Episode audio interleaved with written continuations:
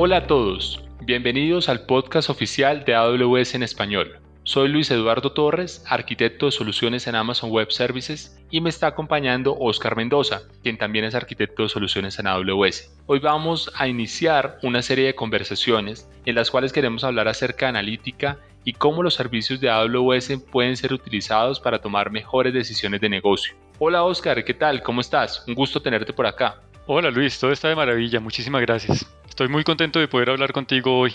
Igualmente, Oscar, siempre es un placer hablar contigo. ¿Qué te parece si comenzamos? Claro que sí, vamos adelante. Bueno, en este episodio vamos a comenzar hablando de lagos de datos, pero antes de eso quiero contarles dos razones por las que la analítica es un tema de interés para todas las compañías y para personas tanto del área de tecnología como de las áreas de negocio. La primera, las compañías vienen adoptando un enfoque data driven, es decir, están tomando decisiones de negocio basadas en datos. Estos datos pueden ser datos de sus clientes, de sus productos, de transacciones, etc. Y se espera que esta tendencia siga en aumento en los siguientes años. Las compañías que van a sobresalir y que se van a diferenciar serán aquellas que sepan explotar de mejor manera sus datos. La segunda razón aquí es que la demanda de profesionales con conocimiento en analítica viene creciendo y vemos cómo personas de diferentes profesiones deciden aprender acerca de analítica y de herramientas que les ayuden a mejorar la toma de decisiones en sus compañías. Han surgido incluso nuevos roles como por ejemplo científicos de datos, analistas de datos, ingenieros de datos, arquitectos de datos e incluso a nivel de la junta directiva ya encontramos directores de datos o CDO por sus siglas en inglés. Estos roles tienen una alta demanda y definitivamente es un buen momento para aprender de analítica. Hoy vamos a empezar hablando de lagos de datos y aclarando algunas dudas al respecto. Entonces, Oscar, ¿qué te parece si nos cuentas qué es un lago de datos? Me encanta esta pregunta porque a mí me apasiona el tema de los lagos de datos. Y básicamente un lago de datos es, un concepto es un repositorio centralizado que permite almacenar datos estructurados y no estructurados a gran escala y de una manera costo efectiva. Y es por estos puntos expuestos en este concepto que cuando se implementan lagos de datos en AWS, el corazón de esta implementación es Amazon S3. Amazon S3 es nuestro servicio de almacenamiento de objetos que permite almacenar data estructurada y no estructurada, es altamente costo eficiente, permite escalar prácticamente o teóricamente a cualquier volumen de datos que requiera la organización. Por otro lado, Amazon S3 está diseñado para ofrecer una disponibilidad del 99.99% y una durabilidad de 11 nueves.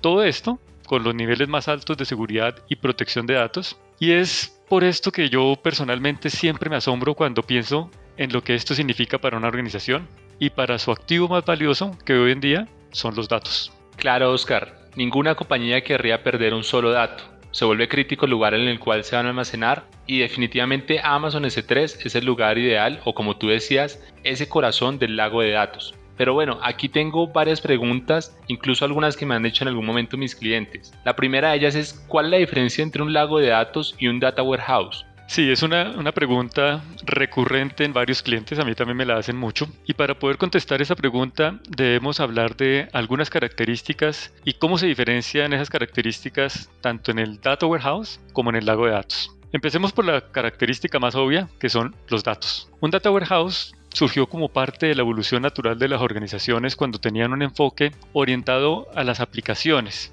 Esas aplicaciones que cubrían necesidades específicas del negocio, como por ejemplo el CRM, el ERP y otras aplicaciones transaccionales que si tú lo miras Casi todas ellas son soportadas por una base de datos relacional. El Data Warehouse surgió entonces como el repositorio centralizado para integrar los datos de todas esas aplicaciones y satisfacer las necesidades de inteligencia de negocios tradicional. Pero hoy en día las organizaciones tienen muchísimas más fuentes de datos, por ejemplo, datos de dispositivos, de sitios web, de aplicaciones móviles, de redes sociales y de muchas más aplicaciones de negocio. Y como puedes ver, estos nuevos datos no necesariamente encajan en una base de datos relacional, pero también deben ser centralizados para poderlos analizar. Te entiendo, Oscar. Es decir, que el lago de datos está creado para almacenar datos de múltiples fuentes, de tal forma que puedan recibir tanto data estructurada como no estructurada. ¿Qué otras diferencias tiene un lago de datos con un data warehouse? Por otro lado, de las diferencias entre estos dos, entre el data warehouse y el lago de datos, está el esquema de los datos. Cuando se pensaba en centralizar datos en el Data Warehouse, se debía crear el esquema de datos antes de cargar los datos. y por eso se dice que un data warehouse tiene un esquema en la escritura. Ahora, cuando se piensa en un lago de datos, el esquema de los datos se puede definir al momento de, de analizar los mismos. Por eso hablamos de un esquema en la lectura. Esa es una diferencia radical entre el data warehouse y el lago de datos. Bueno, no, entendería yo que en este caso esta diferencia lo que va a contribuir es a la flexibilidad para las empresas y en caso de que cada área de negocio, digamos, requiera leer diferentes datos, lo va a poder hacer. También esto les va a permitir que no se tengan que preocupar por definir un esquema de antemano, sino que lo puedan definir en el momento de leer esos datos. ¿Ves de pronto alguna otra diferencia que debamos tener en cuenta? Sí, hablemos un poco de los usuarios del Data Warehouse y de los usuarios del lago de datos. Los usuarios tradicionales de un Data Warehouse son o eran analistas de negocio tradicionalmente, mientras que hoy en día los usuarios de un lago de datos no son solo esos analistas de negocio, sino también científicos de datos, desarrolladores de software y prácticamente cualquier usuario que requiera acceder a los datos que allí se encuentran almacenados. Solo para resumir un poco estas diferencias en, una frase corta, los data warehouse y los lagos de datos resuelven requerimientos de negocio diferentes, pero en muchos casos complementarios. Lo importante es saber las bondades de cada uno de ellos y poder así escoger el más apropiado para nuestra necesidad. Perfecto, Oscar. Gracias ahí por el detalle en esas diferencias. Y bueno, surgen más dudas. Hace tiempo se hablaba mucho en gestión de datos, de fuentes de relacionales principalmente, pero eso ha venido cambiando. Ya como tú lo decías, los datos vienen a hoy de diferentes lados, de redes sociales, dispositivos de IoT, sensores, aplicaciones web, entre otros. Y ahí la duda es, ¿todos estos datos pueden ser llevados al lago de datos? Claro que sí, se pueden traer datos de diversas fuentes, como las que tú ya mencionabas hace un momento, pero no solamente datos de diferentes fuentes, sino que también podemos traerlas aplicando diferentes mecanismos. Podemos, por ejemplo, traerlas ni a real time o en tiempo real o en procesos batch, de acuerdo al caso de uso que tengamos que resolver. Y para ello, AWS ofrece servicios que permiten ingestar los datos hacia el lago de datos en estos diferentes mecanismos. Qué bien, Oscar. Pero sabes que la otra vez también un cliente justo me preguntaba si siempre debo llevar los datos al, al, lago de datos o si podría llevarlos en algún momento directamente al Data Warehouse, que en el caso de AWS es Amazon Redshift. ¿Qué le dirías tú allí a ese cliente? Es un interrogante válido, y si bien todos los datos pueden ser llevados al lago de datos, esto no significa que deban ser llevados a él. El sitio a donde voy a mover los datos vendrá dado por el caso de uso o de negocio que yo esté tratando de resolver. Por eso, hace un rato mencionábamos las diferencias entre un data warehouse y un lago de datos porque los dos nos ayudan a resolver diferentes requerimientos y por eso se vuelven complementarios el uno del otro. Acá entra un concepto que en AWS conocemos como la arquitectura Lakehouse y como ves en su nombre es la combinación de los dos conceptos, el de Data Lake y el de Data Warehouse. Bueno, no, todo esto suena bastante interesante. ¿Qué ventajas le daría a nuestros oyentes o a esos clientes y empresas que quieran implementar este tipo de arquitecturas? ¿Qué ventajas tiene la arquitectura Lakehouse? La principal ventaja que obtienes con una arquitectura Lakehouse es obtener lo mejor de los dos mundos. Con la arquitectura Lakehouse es posible unificar los datos del lago de datos con los datos del Data Warehouse y también con otros datos que estén almacenados en almacenamiento de propósito específico. Y bueno, una vez que tienes esa arquitectura Lakehouse implementada, ¿cómo se puede llegar a utilizar para analizar datos y tomar mejores decisiones de negocio? Bueno, alrededor de, de esa arquitectura Lakehouse se pueden tener servicios analíticos de propósito específico, tales como Amazon Athena, Amazon EMR, Amazon Kinesis o Amazon Redshift, entre algunos otros. Pero también podemos tener un movimiento sencillo de los datos con servicios como AWS Glue y AWS Glue Elastic Views. Todo esto con un gobierno unificado, usando por ejemplo AWS Lake Formation. Y quiero pedirle a nuestra audiencia que nos acompañe en nuestras futuras conversaciones para poder conocer más a fondo los servicios que acabo de mencionar.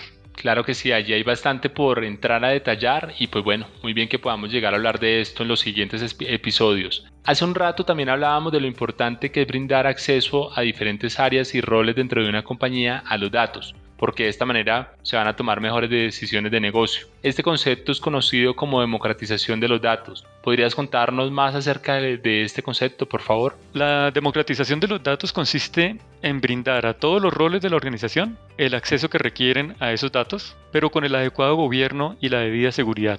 Y el primer paso para lograr esa democratización de los datos es catalogarlos, realizar una catalogación. ¿Pero qué es una catalogación? En pocas palabras, la catalogación de los datos es la generación de la metadata de los datos lo que no es otra cosa que datos de los datos. Y puede sonar algo extraño o, gracioso, pero es eso, es básicamente tener información de los datos que estoy almacenando en mi lago de datos. Sí, definitivamente estamos en un momento donde hay una explosión de datos y en este caso los datos generan datos, que es esa metadata de la cual nos hablabas. Pero cuéntanos por favor cómo se podría hacer esa catalogación en AWS. En AWS cuentas con un servicio denominado AWS Glue, que es un servicio que nos permite de manera sencilla catalogar los datos, pudiendo tener así Primero, la metadata técnica. ¿Y qué es la metadata técnica? Imagínate, por ejemplo, saber cuál es el tipo de formato de los archivos que estás eh, subiendo a tu lago de datos, cuál es su ubicación, bien sea Amazon S3 u otras fuentes, cuáles son los encabezados de las columnas y los tipos y nombres de esas columnas, entre otra información que desde el punto de vista técnico va a ser relevante para que tú la puedas explotar. Pero AWS Glue también permite incluir metadata personalizada y poder incluso tener metadata de negocio, como por ejemplo adicionar cuál es el nombre del departamento al cual pertenecen los datos o cuál es el ambiente al cual pertenecen esos, datos, por ejemplo si es un ambiente productivo o no productivo. Toda esta metadata, la metadata técnica, la metadata personalizada, metadata de negocio, le va a permitir a las personas de la organización poder consultar los datos, analizarlos y extraer valor de negocio a partir de ellos.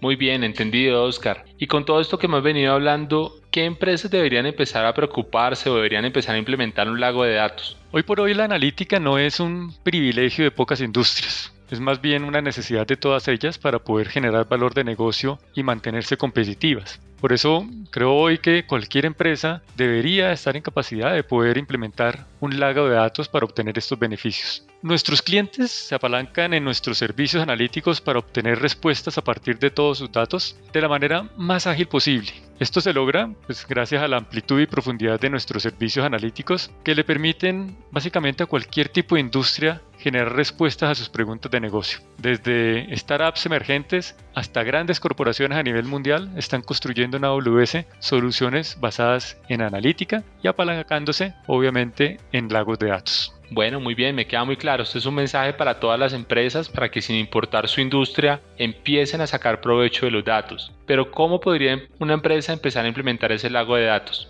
Una buena aproximación para implementar ese primer lago de datos es comenzar con un caso de uso específico. Esto le va a permitir a la empresa acotar el alcance y aprender rápidamente cómo llevar los datos al lago de datos, cómo analizarlos y cómo disponibilizarlos para poder obtener el valor de negocio que está buscando. Es decir, van a poder obtener una victoria temprana con un caso de negocio en particular y luego pueden comenzar a reutilizar o a refinar lo que aprendieron con ese primer caso de uso en un segundo caso de uso y en caso de uso analíticos posteriores. Claro que sí, sería un proceso gradual entonces en el cual tanto la compañía como las personas vayan adoptando esos servicios de analítica y vayan encontrando casos de uso donde puedan sacar un mayor provecho. Ahora, cuando hablamos de proyectos de analítica, habitualmente hablamos de varias fases. Hablamos de ingesta, almacenamiento, procesamiento y consumo de los datos. AWS cuenta con servicios que soportan cada una de estas fases y en los siguientes episodios vamos a entrar en detalle. Oscar, ¿qué te parece si me acompañas en el siguiente episodio donde vamos a hablar de ingesta de datos? Claro que sí, Luis. Será un verdadero placer poder acompañarlos. Y allí podemos hablar también de algunos servicios de AWS para hacer movimiento de datos hacia Amazon S3 desde diferentes fuentes y en los dos mecanismos que te comentaba anteriormente, en tiempo real y en procesamiento batch. Bueno, no, pues te agradezco mucho. Eh, gracias de nuevo por compartirnos acá tu conocimiento al respecto y espero verte en una siguiente sesión. Para nuestros oyentes hemos dejado allí varios enlaces con acceso a contenido de interés e incluso material en español para que se familiaricen con los servicios de analítica de AWS. Esperamos que este episodio haya sido de su agrado y que toda la información les sea útil. Recuerden que nos encantaría leerlos. Pueden escribirnos a amazon.com. Soy Luis Eduardo Torres y me acompañó Oscar Mendoza. Y como nos gusta decir en AWS, sigamos construyendo.